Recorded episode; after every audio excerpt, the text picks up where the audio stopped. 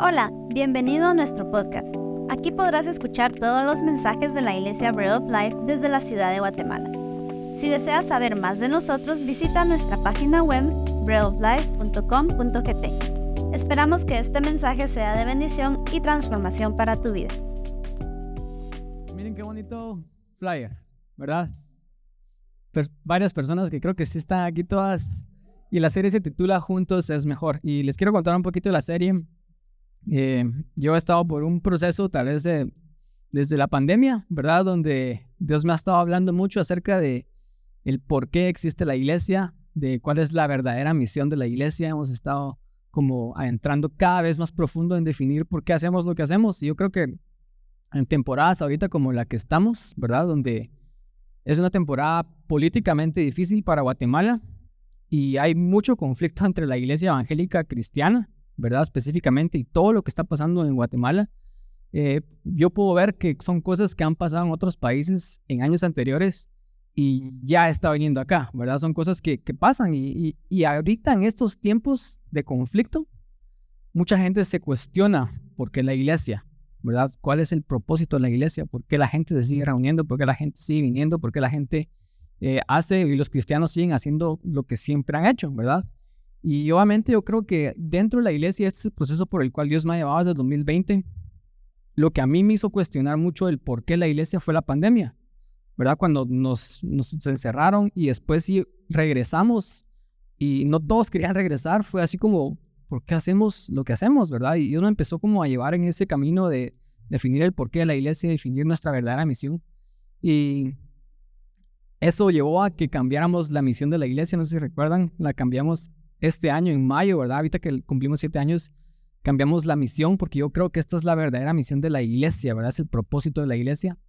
Y veníamos en una serie y por eso no había hablado nada con respecto a esta misión, pero parte de lo que Dios me, ha ido llevando es de que esta serie, lo que vamos a hablar en estas, no va a ser tan larga como las otras series que yo, yo, tiendo a hacer, los prometo. Va a ser cuatro prédicas nada más.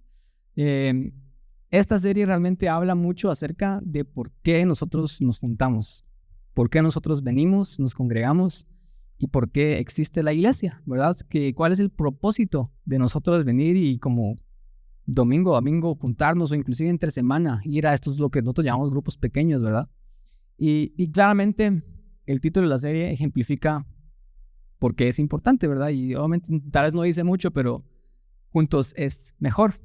Y el mensaje del día de hoy, que esta vez eh, quiero hacerlo un poco controversial al inicio, pero no ser tan controversial, se titula, ahí está en pantallas, solo para que pongan atención. La única cosa que Dios no llena. ¿Cuántos de ustedes alguna vez han dicho, Dios llena toda necesidad humana? ¿Cuántos creen eso? Ahí te los puse a dudar, ¿verdad? Porque mi mensaje dice lo, lo opuesto. Y, yo creo que todos lo hemos dicho, todos tal vez lo creemos, ¿verdad? O sea, Dios es todo lo que nosotros necesitamos y Él satisface cada necesidad y no necesitamos nada más sino solamente a Dios en nuestras vidas, ¿verdad? No necesitamos nada más sino solamente a Jesús. Si yo tengo a Jesús, es todo lo que yo necesito, con Él estoy bien. Pero hay una cosa que Dios no llena y es lo que quiero hablar el día de hoy. Tal vez ahí también quitando el, el, el, feedback ahí. Y para eso quiero que me acompañen. Vamos a, a, ir a Génesis 1. Eh, y vamos a empezar a leer Génesis 1 desde el versículo 3. Y ahí me voy a ir saltando varios capítulos, varios eh, versículos, que dice lo siguiente. Dice Génesis 1, 3, por favor. Dice, y dijo Dios, sea la luz, y fue la luz. Esto es la creación. Y vio Dios que la luz era, ustedes van a decir, buena. Y separó Dios la luz de las tinieblas. Y ahí nos trasladamos al versículo 9, por favor. Que dice, dijo también Dios, júntense las aguas que están debajo de los cielos en un lugar y descúbrase lo seco. Y fue así. Y Dios llamó a lo seco tierra y a la reunión de las aguas llamó mares. Y vio Dios que era bueno, después, versículo 11, después dijo Dios, produzca la, la, la tierra hierba verde, hierba que dé semilla, árbol de fruto que dé fruto según su género, que su semilla esté en él sobre la tierra, y fue así. Produjo pues la tierra verde, hierba que da semilla según su naturaleza, y árbol que da fruto y cuya semilla está en él, según su género. Y vio Dios que era, otra vez, bueno, versículo 13, y fue la tarde y la mañana del día tercero. Nos vamos al versículo 16, unos versículos después, dice, e hizo Dios las dos grandes lumbreras, la lumbrera mayor para que señorease sobre el día, y la lumbrera menor para que señorease en la noche. Hizo también las estrellas y las puso Dios en la expansión de los cielos para alumbrar sobre la tierra, y para señorear en el día y en la noche, y para separar la luz de las tinieblas. Y vio Dios que era bueno. Versículo 21, nos saltamos un par de versículos. Y creó Dios los grandes monstruos marinos, todo ser viviente que se mueve en las aguas produjeron según su género, y toda ave a la alada según su especie. Y vio Dios que era. Aquí quiero que pongan una imagen, porque dice Dios que creó los peces y los monstruos marinos. ¿Se imaginan ustedes estar nadando y toparse con este, esta especie, este monstruo literalmente? ¿Cómo esto puede ser bueno? ¿Verdad? Si eso nos aparece a nosotros, eso no es bueno en absoluto, pero Dios vio a ese pez horrible y dijo que era bueno. Después, en el versículo 25, seguimos adelantando, versículo 25, hizo Dios los animales según su género y ganado según su género, y todo animal que se arrastra sobre la tierra según su especie, y vio Dios que era. Bueno, siguiente imagen, por favor.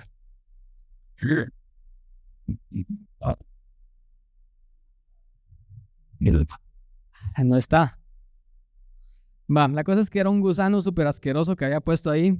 Eh, no la pusieron ahí, pero Dios dice que Él creó todo animal que se arrastra según la tierra. Y cuando estaba buscando, puse un gusano así que es todavía medio visible, ¿verdad? Así como lo podemos ver. Y después dije, bueno, les voy a poner una cucaracha. Pero dije, no, esto sí ya está demasiado asqueroso. Mi punto es de que Dios creó esos animales. Y Dios dijo que eran. O sea, no sé si se han puesto a preguntar para qué, para qué Dios creó a las cucarachas, por ejemplo. Pero Dios dijo que eran buenos, ¿verdad? El versículo 26 después dice, entonces Dios dijo, hagamos al hombre a nuestra imagen, conforme a nuestra semejanza, y señoré en los peces del mar, a las aves de los cielos y en las bestias en toda la tierra y en todo animal que se arrastra sobre la tierra. Y creó Dios al hombre a su imagen, a imagen de Dios lo creó, varón y hembra los, varón y hembra los creó. 31 después y dice, y vio Dios, y aquí es el fin de la creación, y vio Dios todo lo que había hecho, todo lo que había hecho, y aquí que era bueno en gran manera. Y fue la tarde y la mañana del sexto día. Y en seis días Dios termina toda la creación y él vio toda la creación y él dijo que todo lo que le había creado era bueno en gran manera. Y seguimos leyendo y nos vamos a Génesis 2, 7, cuando él ya viene y, habla específicamente acerca de la creación del hombre. En el versículo 1 él está generalizando está contando cuando creó al hombre, ¿verdad? Pero todos sabemos que él creó primero a Adán y después creó a Eva. Entonces él empieza a elaborar esta historia en el capítulo 2 y llegamos a Génesis 2.7 y dice lo siguiente, escuchen. Entonces Jehová Dios formó al hombre del polvo de la tierra y sopló en su nariz aliento de vida y fue el hombre un ser viviente.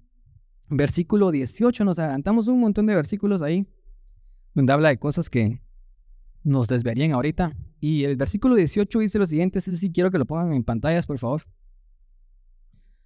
Que me espera, dice, se los voy a leer y pongan mucha atención. El versículo de Génesis 2.18 dice, y dijo Jehová Dios, escuchen esto, no es bueno que el hombre esté solo, le haré ayuda idónea para él. Y no sé ustedes, pero a mí me impresiona mucho esto porque todo lo que Dios crea, lo crea bueno, porque Dios es bueno, ¿verdad?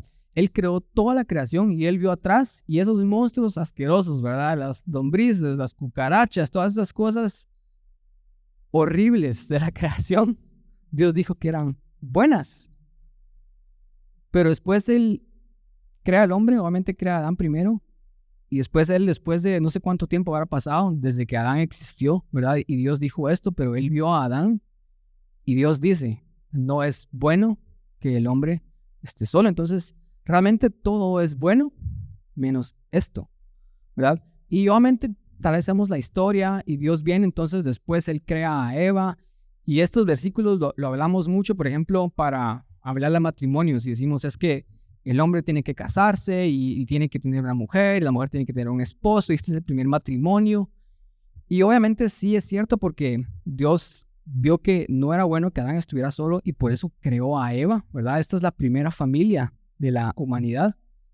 Pero yo creo que va más allá mucho, va más allá del matrimonio, ¿verdad? Yo creo que el matrimonio es tal vez la relación que más ejemplifica o tal vez la relación más íntima que los seres humanos pueden tener.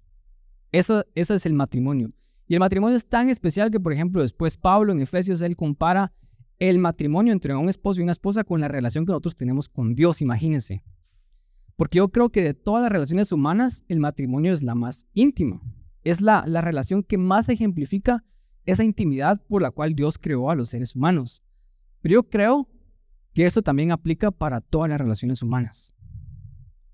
Yo creo que fuera del matrimonio, Adán necesitaba no solamente una esposa, sino Adán necesitaba conexión humana. Adán necesitaba tener contacto con otros seres humanos. Y, y esa es la cosa en la que Dios dice, no es bueno que el hombre esté solo. Esto es Génesis 2.18. Entonces yo tengo tres puntos que yo quisiera que ustedes recordaran el día de hoy de, de este mensaje son tres puntos bastante cortos, el mensaje tal vez no va a ser muy largo. Y el primero, el número uno, es de que la conexión humana, porque eso quiero hablar el día de hoy, la conexión humana es una necesidad humana. O sea, nosotros fuimos creados para tener conexión y relaciones con otros seres humanos. Porque Dios vio a Adán y dijo, no es bueno que el hombre esté solo. Y otra vez, yo sé que Dios le dio una esposa, pero no, no necesariamente significa que, que solo el matrimonio, ¿verdad? Es, es, es, con lo que Dios nos creó para relacionarnos con otros, sino yo creo que es toda la conexión humana en sí, ¿verdad? Dios nos creó para relacionarnos con otros seres humanos, somos seres relacionales. Mi hija Cassandra, la que estaba llorando ahorita, ella tiene dos años y ocho meses y ya empezó a ir al colegio hace dos semanas. Fue la primera semana súper bien, no lloró, se portó bien porque le encanta estar con niños. Esta semana no fue porque se enfermó toda la semana, que es lo que pasa cuando van al colegio, ¿verdad? Primero días ya va a regresar ahorita esta semana. Mi punto es de que de repente, si, si tal vez ustedes lo han visto, si yo le digo a Cassandra, ¿qué quieres hacer hoy? Niños, me dice. Es su primera respuesta. ¿A dónde vamos a ir hoy, por ejemplo, el domingo? Niños, dice, porque ya sabe que va a venir a la clase con los niños. Y de repente ya empezó a pedir relación y conectarse con otros seres humanos. Y yo pienso, o sea, qué increíble. E-, ella, está pidiendo conectarse con otros niños. Y por eso cuando se fue al colegio ella ni siquiera lloró ni un solo día porque le encanta estar con niños, ¿verdad? Porque yo veo en mi hija que hay una necesidad nata de los seres humanos de tener relaciones con otros seres humanos, ¿verdad? Y esto lo miramos, por ejemplo, desde, desde que el bebé está así súper recién nacido. Los que son papás acá van a saber de lo que estoy hablando y los solteros pueden eh, aprender a escuchar para cuando tengan sus hijos. Y la relación más importante para ese bebé es la relación que él tiene con sus padres. Y hoy en día se habla mucho acerca de, de la conexión que el bebé tiene con la madre, la conexión que el bebé puede tener con el papá, del apego seguro y cómo ese apego seguro, o sea, esa relación buena, lo va a él definir de por vida. Es increíble. Esa relación que ese bebé tiene con los papás en los primeros años define cómo ese bebé percibe la vida y cómo se relaciona con otros seres humanos. Imagínense eso. ¿Verdad? eso es súper increíble, ¿verdad? Y, y obviamente, científicamente hablando, si un bebé tiene buen apego y buena relación con su papá y su mamá, ese bebé va a ser saludable en todos los demás aspectos. No solo emocionalmente, no solo en su alma, sino físicamente también. Son más saludables. ¿Por qué?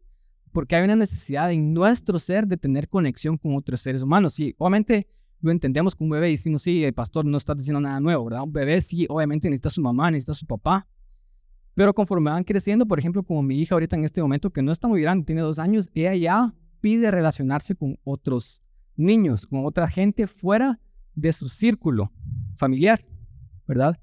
Y esto es cierto, yo una vez vi un documental igual de, de, niños y ellos a los 3, 4 años empiezan a querer relacionarse con otros niños y se empiezan a conformar a su entorno. empiezan a buscar pertenecer. Y esto es cierto por el resto de nuestras vidas. Y en la adolescencia, papás, los que tienen hijos adolescentes no van a dejar mentir. Que se conforman tanto a su entorno que ahora se relacionan más con sus amigos que con sus papás. ¿Verdad? Porque para ellos la relación con el entorno es, tan importante que ellos prefieren y obedecen más a sus amigos que a sus papás. Pero el fin es de que ellos están tratando de buscar conexión con un grupo. Ellos están tratando de buscar pertenencia con un grupo. Entonces, otra vez, este punto número uno, lo que estoy transmitiendo es de que la conexión humana es una necesidad humana. Yo no soy científico, no estudié para nada eh, psicología o lo que voy a hablar. Perdónenme si hay aquí algún psicólogo y voy a decir algo así súper macheteado, ¿verdad? Pero en mis investigaciones en Google y en mis, los libros, porque me gusta leer y en YouTube, ¿verdad? Pues, voy a ser honesto. Llegué a descubrir un científico, un psicólogo americano que se llamaba Abraham Maslow. No sé si algunos lo han escuchado acá, pero él tiene una teoría y él creó una pirámide de necesidades humanas.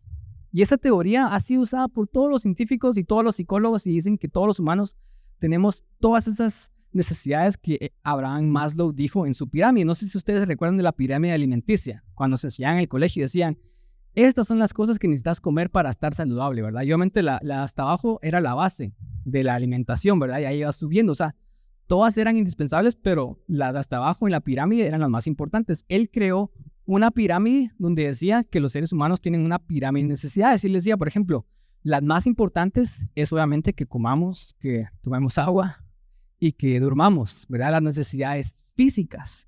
Después él decía, el ser humano necesita, tiene necesidades de seguridad, o sea, él necesita vivir en un techo.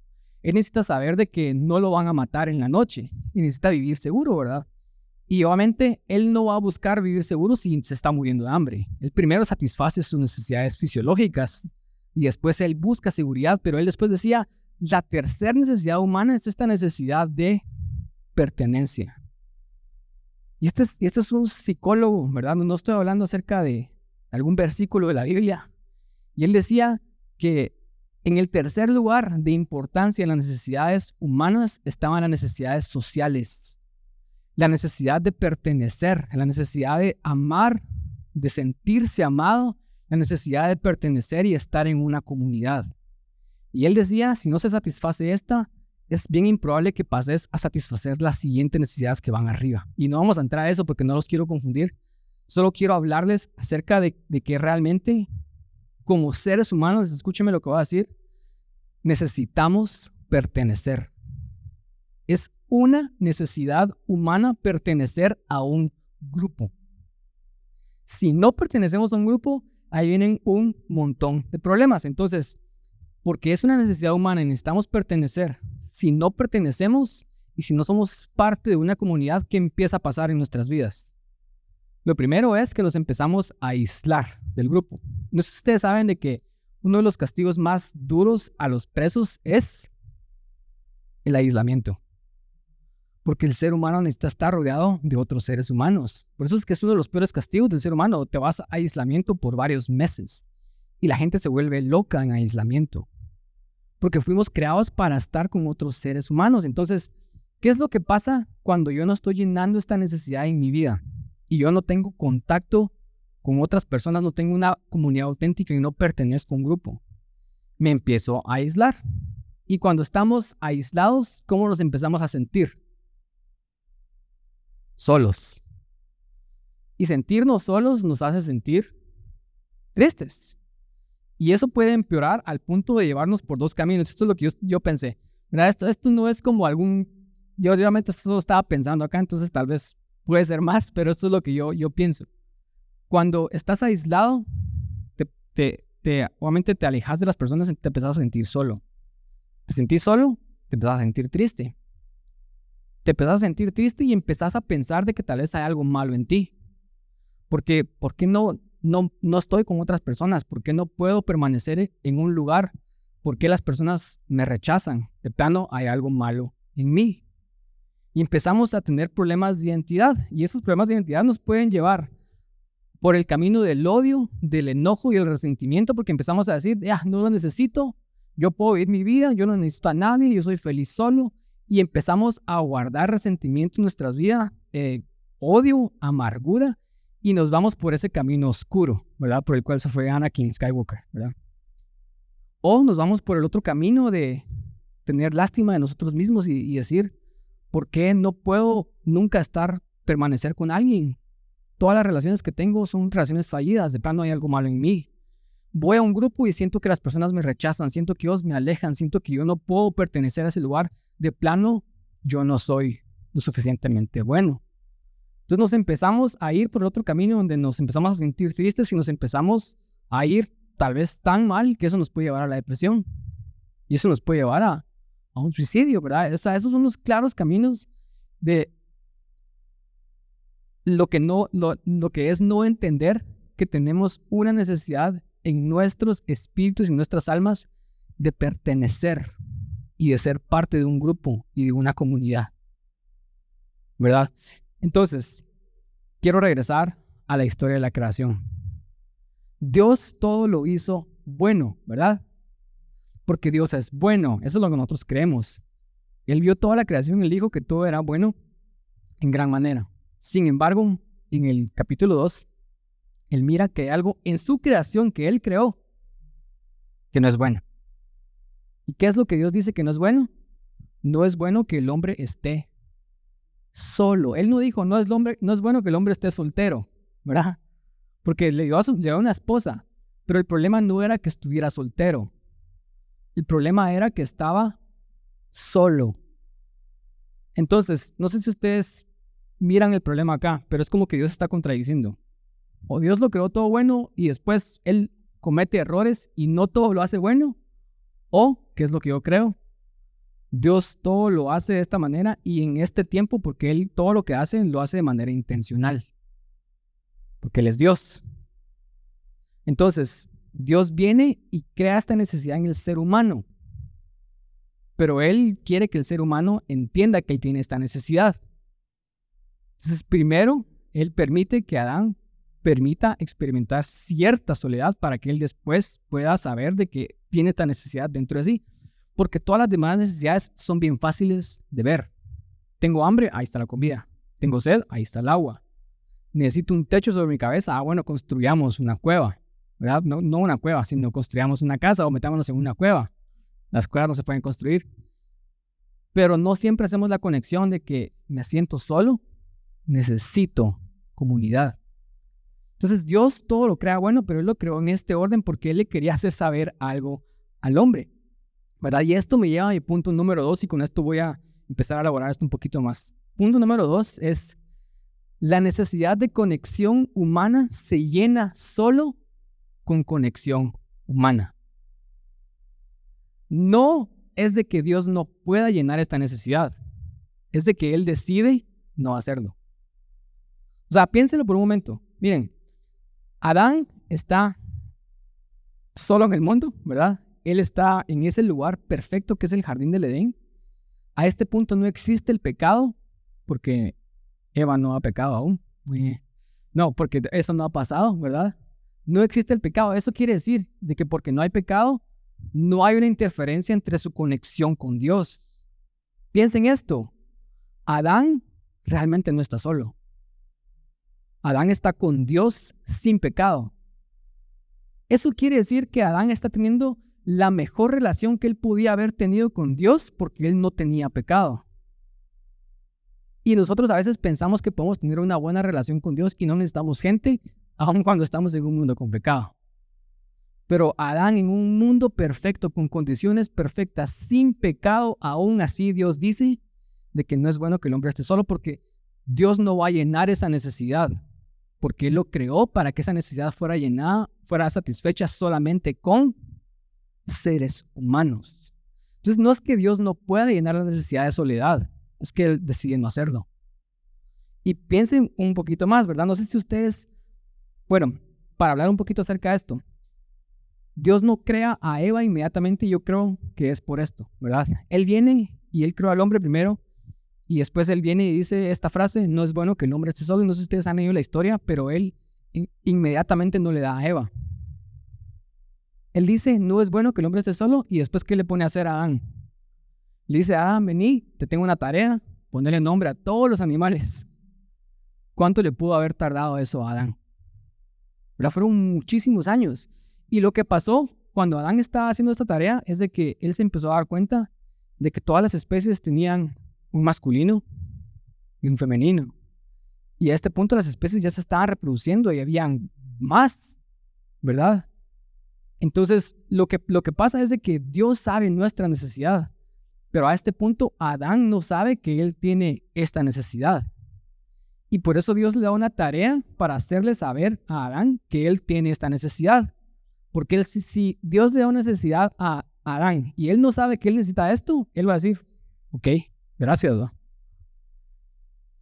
Pero ¿qué pasó? Cuando él le hizo saber a Adán que él tenía esa necesidad en él, él después mira a Eva y él literalmente empieza a cantar y dice, esta es eh, de mis huesos, carne de mi carne, esta va a ser nombrada mujer y, literalmente lo que la Biblia dice cuando él dice todas estas cosas es que él estaba cantando, o sea, el, el texto en el original habla como que él realmente estuviera tan eufórico de la alegría de que ahora tiene a alguien que él se pone a cantar. Pero él no sabía que necesitaba a Eva hasta que Dios le hizo saber a través de la soledad de que él necesitaba a Eva. Si se la da antes, él no la aprecia. O sea, él lo hizo esperar para hacerle saber. Entonces, este, este, tal vez es un punto un poquito fuera del mensaje, pero les quiero decir esto. Dios sabe lo que tú necesitas, aun cuando tú no sabes lo que tú necesitas. Entonces, Él a veces magnifica tu espera. Te hace sentirte más solo o, te hace sentirte, te hace saber de que realmente necesitas esto, para que cuando Él te lo dé, no lo menosprecies y lo atesores. Porque si le damos algo a alguien que no sabe que necesita eso, ¿qué va a hacer esta persona con eso?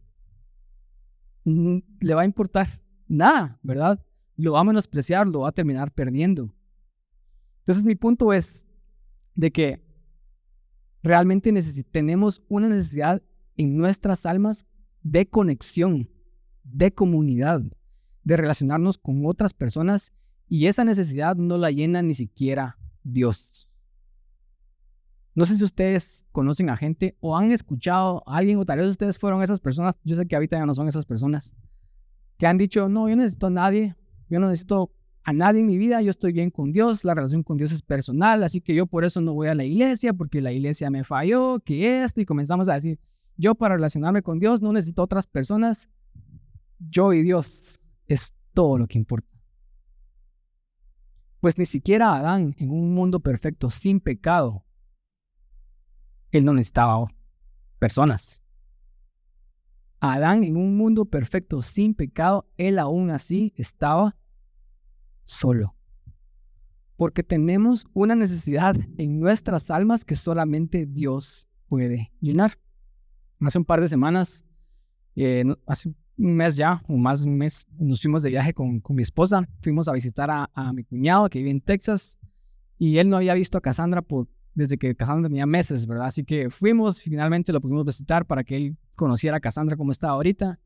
Y Dana y Cassandra se quedaron una semana más en Texas. Entonces yo me regresé porque tenía que trabajar y tenía cosas que hacer. Entonces cuando me regresé, eh, desde que me casé, solo he dormido una noche fuera de mi casa. Y es una vez que hice un viaje express a Guadalajara, hace poco, no sé si ustedes se recuerdan, ¿verdad? Eh, pero no había pasado más tanto tiempo. Esta vez pasé una semana sin mi esposa y sin Cassandra. Y yo llegué a esa casa y triste, ni siquiera los perros estaban porque los perros los estaba cuidando mi mamá. Mi mamá me dijo, si querés, déjamelos porque vos vas, te vas a trabajar, los vas a dejar todo el día ahí, así que yo me los quedo y cuando ya regresen todos ya los venís a traer, ¿verdad? Entonces, estuve una semana en mi casa sin perros, sin mi esposa y sin mi hija. Y esa primera noche, entrar a una casa y todo solo. Es, es muy diferente. En, a la mitad de la, de la sala había un juguete tirado de Cassandra ahí y te entra como esa nostalgia de, qué feo, ¿verdad? Y en ese momento lo primero que pensé, perdón mamá que voy a contar esto, pensé en mi mamá y dije, qué difícil haber sido cuando mi mamá se quedó sola porque se murió mi papá. Y puede tener como por un momentito esa como empatía de lo que tal vez se siente cuando te quedas sin alguien. Qué duro, ¿verdad? Y, y, y, y pude como sentir como la empatía y la compasión por las personas que no tienen a nadie y que están solos. O sea, experimentar la soledad, porque tal vez ustedes la han experimentado, es algo sumamente duro. ¿Verdad? Y obviamente yo tenía un plan esta semana y lo que yo dije voy a hacer las cosas que yo, que yo no puedo hacer cuando Dana y Cazón están acá, ¿verdad? Entonces empecé a visitar todos los grupos de la iglesia. Dije, necesito, tengo tanto tiempo de, no ir a los grupos, no, tal vez algunos nunca había ido a los grupos a visitarlos y todas las noches tenía una actividad con gente. Fui a este grupo, fui a otro grupo, fui a otro grupo, fui a cenar con unos amigos que tenía años de no salir. Yo estaba con unos amigos en cuatro grados un sábado en la noche a las 10 de la noche afuera. Y yo así como, esto es, es lo que se sentía, estar soltero y salir en la noche, un sábado en la noche, porque ya no lo había experimentado y, pude compartir con amigos y con gente. Y, y mi conclusión esa semana fue de que si te sentís solo, tenés que reconocer de que hay una necesidad que puede ser llenada con gente. ¿Verdad? Y eso fue exactamente lo que yo hice. Yo obviamente extrañé a mi esposa, extrañé a mi hija, pero esa semana estuve lleno porque estuve rodeado de gente toda la semana, ¿verdad? Y, a veces no entendemos esto con esta necesidad porque, por ejemplo, si yo tengo sed, yo tomo agua, ¿verdad? Eso es bien obvio. Si yo tengo hambre, yo como. Pero si yo me siento solo, ¿qué empieza a pasar dentro de nosotros? no pensamos inmediatamente, ah, necesito juntarme con gente, necesito pertenecer, necesito ir con las personas porque si me siento solo es un síntoma de que algo no está bien en mí. No pensamos eso.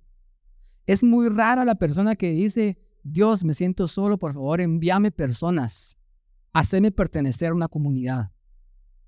Usualmente nadie piensa eso. O sea, las personas se sienten solas y otra vez van por el patrón que yo les dije. Hay algo malo en mí, las personas me rechazan, yo no pertenezco a un grupo y nos empezamos a ir por el camino de la tristeza y la depresión o nos empezamos a ir por el camino del odio, el resentimiento y decir yo no necesito a nadie, yo soy mejor que las otras personas y yo realmente lo puedo hacer solo, ¿verdad? Y, todo porque no sabemos reconocer de que ese síntoma de soledad no es necesariamente algo malo. Es solamente una alerta que nos está diciendo, hey, necesitas gente, necesitas buscar comunidad, necesitas pertenecer a un grupo, ¿verdad? O sea, así como nosotros decimos de que tenemos un vacío del tamaño de Dios, ¿cuántos han escuchado eso? Decimos, sabes que hay un vacío en tu corazón que solo Dios puede llenar, es cierto. Pero tenemos un vacío en nuestro corazón que solo las personas pueden llenar. Nada más. Ni siquiera Dios mismo, porque Él dijo, no es bueno que el hombre esté solo. Y Adán tenía perfecta comunión con Dios. Y aún así Adán está solo. Lo que me lleva a mi punto número tres, y esto es el que realmente quiero que se vayan ustedes y se recuerden de esto, es de que tenemos que buscar comunidad. Ese es mi gran mensaje el día de hoy. Si tenemos sed, buscamos agua. Si tenemos hambre, buscamos comer. Si nos sentimos vacíos y solos, ¿por qué no buscamos comunidad? ¿Por qué no buscamos conexión con otras personas? ¿Verdad? Otra vez, y, les quiero decir esto, no sé si ustedes, obviamente cuando van manejando, su carro les tira una alerta. ¡Ping! Ah, tengo que echarle gas, ¿verdad? Ah, me falta aceite. Ah, las llantas están desinfladas, ¿verdad? Entonces, ustedes saben de que el carro les está avisando que necesitan algo. Y lo entendemos con el agua, lo entendemos con la comida, pero les quiero dar las alertas para que ustedes puedan identificar en sus almas, en sus espíritus, de que ustedes necesitan buscar comunidad. Si ustedes se sienten vacíos, si ustedes se sienten solos, si ustedes se sienten tristes, si ustedes se sienten deprimidos, si ustedes tal vez están amargados, si ustedes están guardando resentimiento, si ustedes están enojados con el mundo y con otras personas, no hay nada de malo en ustedes. Solo es su alma, su espíritu diciéndoles, ping, alerta, necesitas buscar comunidad. Necesitas de juntarte con otras personas, necesitas buscar personas, un grupo al cual pertenecer, ¿verdad? Con Dana a veces bromeamos porque ella me dice que, ya casi soy un adulto funcional. Porque a veces yo hago algo, pero lo hago a medias, ¿verdad? Como todos los esposos, ¿verdad? Y yo estoy cambiando a Cassandra, por ejemplo, y la cambio y me siento súper bien conmigo mismo porque la cambié, y soy un esposo que ayuda y hace esas cosas. Pero dejo el pañal sucio ahí encima y se me olvida, ¿verdad? Y Dana tiene, viene y ya, dejaste el pañal. Y el pañal, tenés que terminar de hacer todo lo que haces, terminarlo de hacer, ¿verdad? Y entonces cuando lo hago todo así bien, y a mí se da felicidad, ya es una autofuncional, me dice, ¿verdad? Yo también hago bromas con ella, que no les voy a decir ahorita. Pero yo creo que ser adultos funcionales es entender cuando hay necesidades en nosotros que tenemos que llenar.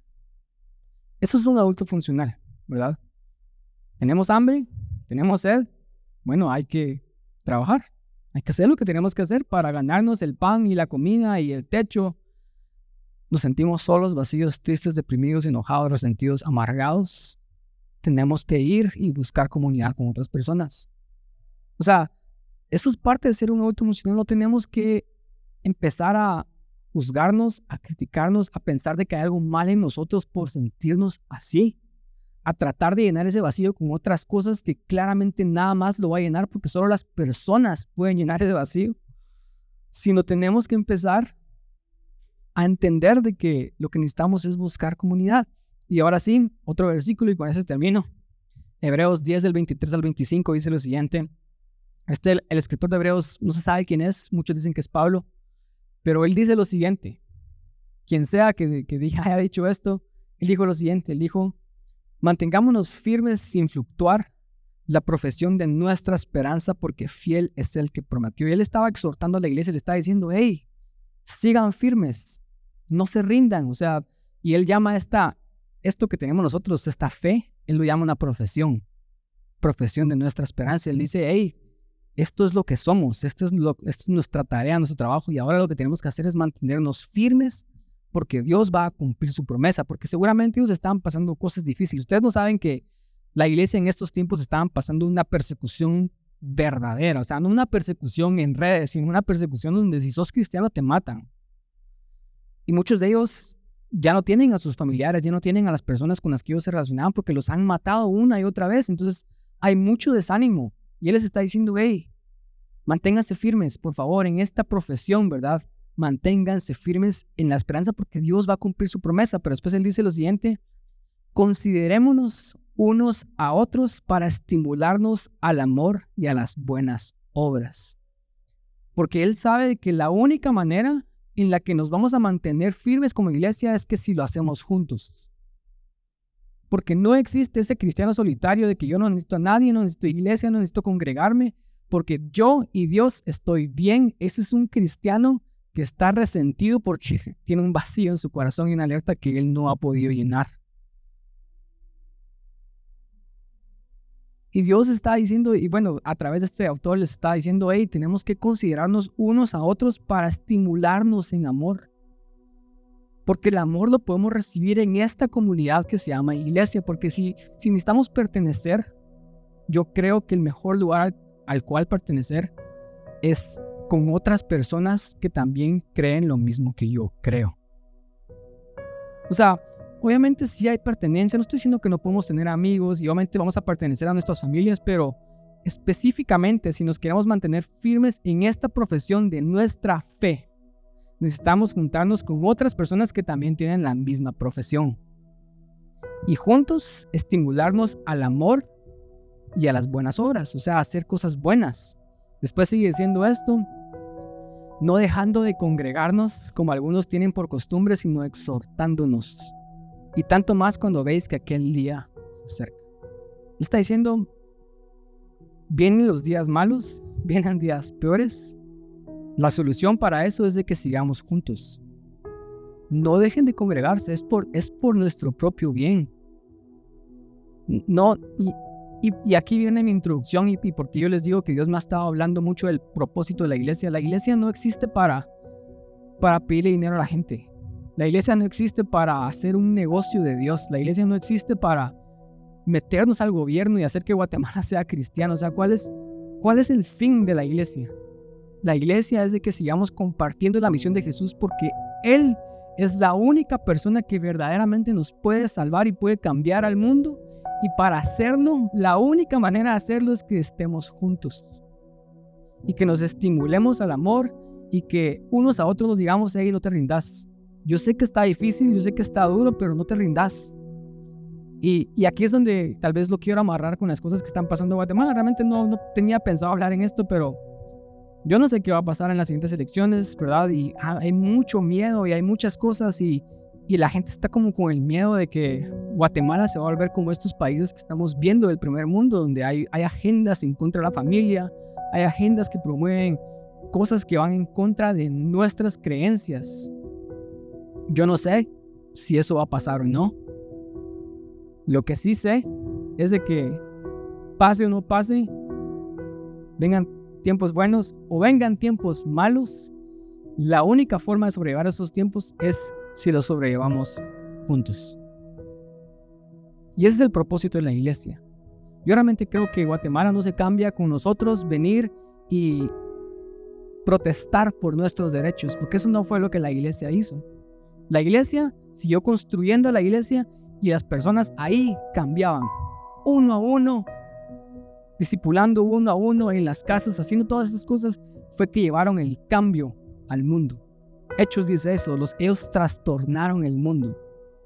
Y lo hicieron a través de estas acciones pequeñas, de estimularnos al amor y a las buenas obras, de, exhortar, de exhortarnos unos a otros y decir, ahí no te rindas. Dios va a cumplir su promesa y hacerlo constantemente. Por eso es que él dice, no, no dejen de congregarse como algunos tienen por costumbre.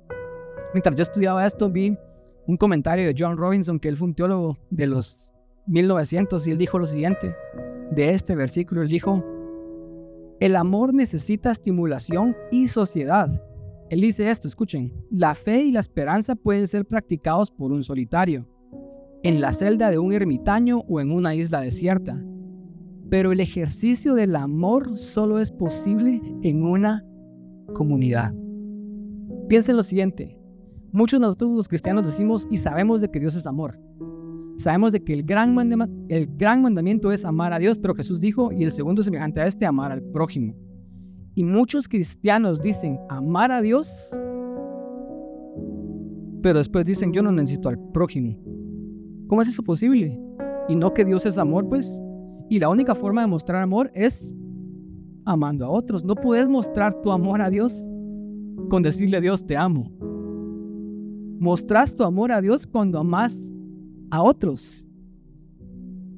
¿Verdad? Un ermitaño o alguien que está en una celda tal vez puede practicar la fe y la esperanza, ¿verdad? Ahí estar porque no tiene otra y luchar en su relación con Dios, pero no puede estimular amor, porque a quién está amando si no hay nadie alrededor a quien él va a amar. Entonces el verdadero cristianismo es entender de que fuimos creados para vivir en comunidad, amarnos unos a otros y no dejarnos. No dejar que que aquel se vaya, que aquel caiga y criticarnos. O sea, y es como bien, a, mí me duele un montón de que la iglesia está súper dividida. Ustedes ahorita lo miramos en las redes sociales. Los cristianos son los primeros en tirarle a otros cristianos. O sea, alguien sube algo y los primeros en decir estás mal, te va a hacer el infierno, arrepentite pecador. La sana doctrina la va a defender a pies, son los cristianos.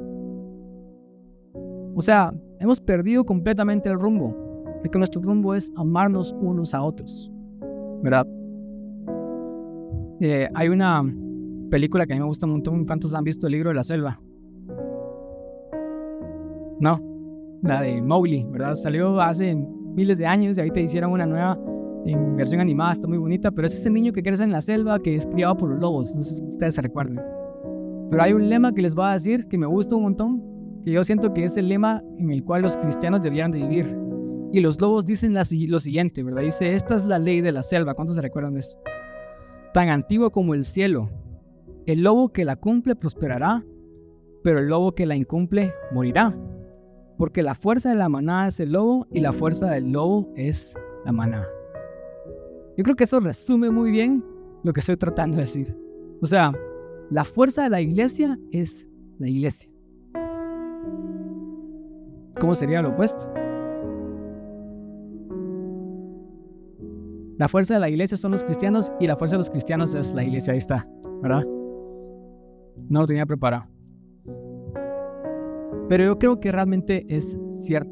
O sea, si queremos nosotros permanecer fuertes, y no solamente en nuestras vidas personales, cambiar el mundo, en nuestras vidas personales, experimentar una mejor vida y permanecer en esta fe sin caer, tenemos que entender que nos necesitamos unos a otros, de que no lo podemos hacer solos.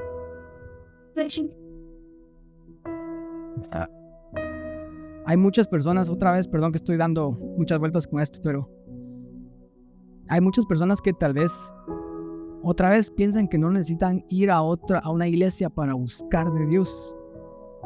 Y tal vez, tal vez sea cierto, porque sí puedes buscar a Dios en todos lados. Pero no sé si ustedes saben de que vamos a la iglesia no solamente para buscar a Dios, sino vamos a la iglesia para exhortar a otros a que busquen a Dios. Entonces, si tú sos alguien que se siente vacío y que acaba de identificar de que realmente hay un problema, en una necesidad que no está siendo llena en tu vida, busca comunidad.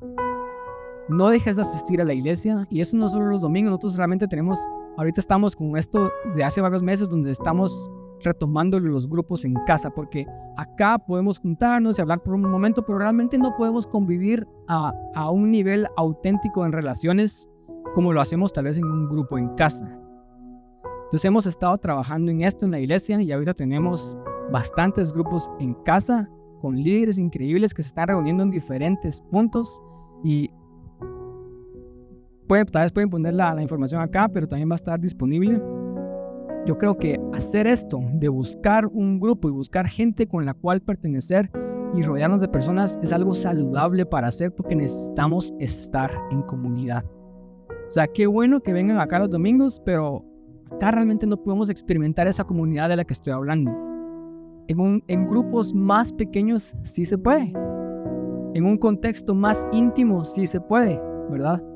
Entonces, si tú sos una de esas personas que ha reconocido de que necesitas comunidad porque te has sentido solo, anda a un grupo. Esa es la decisión madura para tomar. Sea un adulto funcional reconocer que necesitas juntarte con otras personas. Y si tú sos ese cristiano que dice, yo estoy bien, yo no necesito a Dios, yo necesito a otras personas porque mi relación con Dios está bien, yo creo que hay cristianos que tienen una buena relación personal con Dios ellos solos, entonces anda a un grupo, porque necesitas exhortar a otros a que estén bien. Porque eso es lo que un cristiano maduro hace. Un cristiano maduro, si realmente estás maduro y estás bien con Dios, entonces anda a un grupo, venía a la iglesia y exhortás a otros, estimular el amor con otras personas, estimularlos a buenas obras. Es el otro paso, ¿verdad? Entonces, es mi resumen acá. Buscamos comunidad, busquemos pertenecer a un grupo, ¿verdad? Les voy a pedir que se pongan de pie, quiero orar por ustedes por un momentito.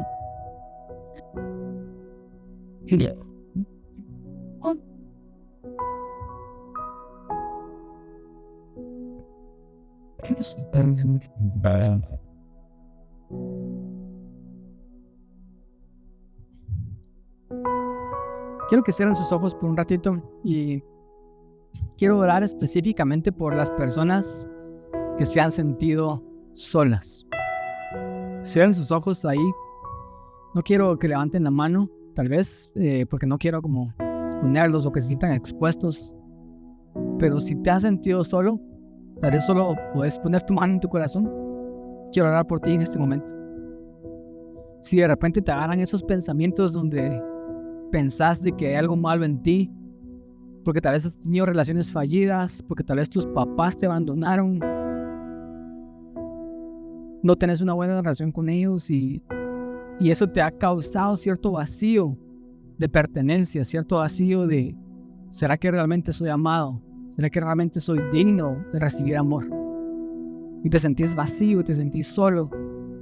Serás alguien acá que tiene ciertos resentimientos hacia las personas y te cuesta relacionarte con las personas porque las personas te caen mal y las personas son, son odiosas y son tontas y esto es claramente tenés una raíz de amargura, tener resentimiento ahí, tienes algo en contra de las personas.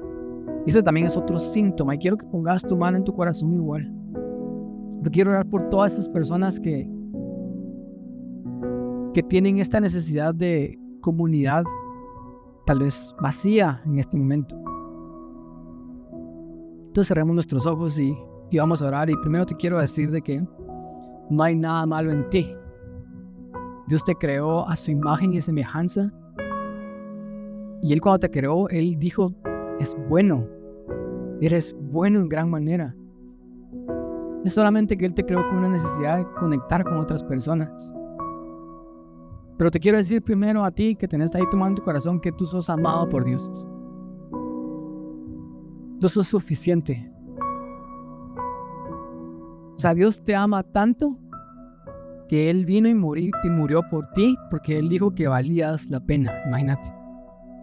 Entonces, claramente no es un problema de que no sos digno. No es un problema de que hay algo malo en ti. Porque Dios te amó lo suficiente como para venir y morir por ti. Entonces quiero afirmar eso sobre tu vida y tal vez podemos repetir todos esta oración y decir, Dios, te doy gracias por tu amor. Abrí tu boca y decir, Dios, gracias porque soy amado. Gracias porque soy amado. Hoy yo he reconocido, Dios, de que tal vez este vacío no es porque hay algo malo en mí, sino es porque tal vez no he sido muy bueno en buscar comunidad con otras personas. Y quiero que hagas esta oración, que, realmente venga de tu corazón y le a Dios, Dios, ayúdame a pertenecer a una comunidad de personas con las cuales yo pueda vivir la vida cristiana, con las cuales yo pueda seguir creciendo en este caminar en mi vida contigo.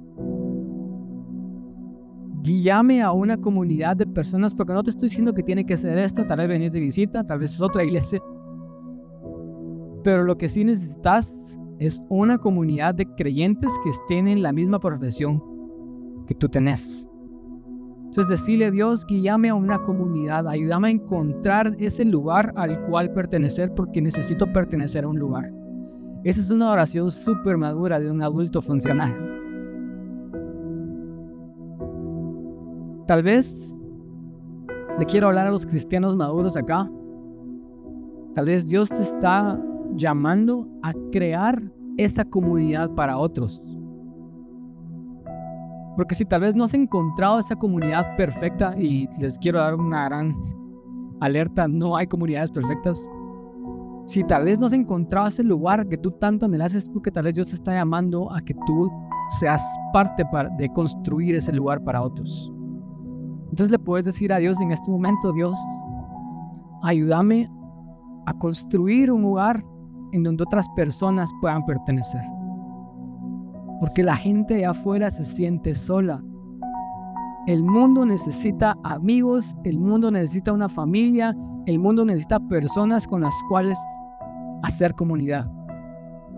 Entonces decirle a Dios, si este ha sido tu anhelo y si tal vez estás bien con Dios, estás bien en esta necesidad, decirle Dios, ayúdame a crear comunidad con otras personas. Tal vez esa comunidad está ahí en tu casa. Si sos un papá, si sos una mamá, tu responsabilidad ahorita es unir a tu familia, decir, hey, vamos a orar de aquí en adelante. Vamos a leer la Biblia juntos. Vamos a hacer esto que se supone que teníamos que hacer desde que creímos en Jesús y lo vamos a seguir haciendo. Vamos a estimularnos al amor. Tal vez eso es lo que Dios te está llamando a hacer.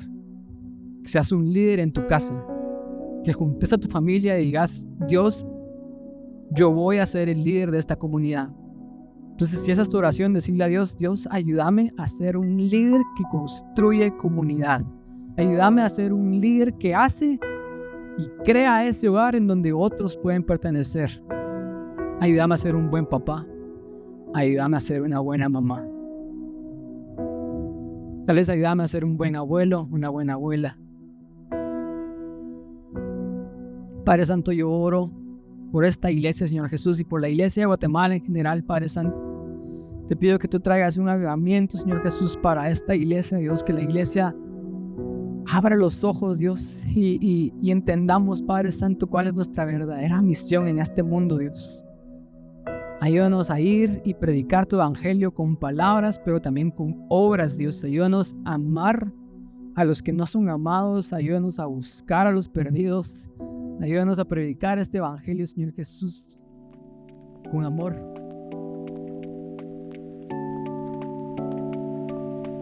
Si este mensaje ha sido de bendición para tu vida, nos encantará saber sobre ti. Por favor, escríbenos un mensaje directo por medio de nuestras redes sociales o visita breadoflife.com.gt. Si estás en la ciudad de Guatemala y deseas visitarnos, puedes hacerlo cada domingo a partir de las 5 de la tarde en el sótano 1 del Centro Comercial Arcadia Shopping de la zona 10 de Guatemala.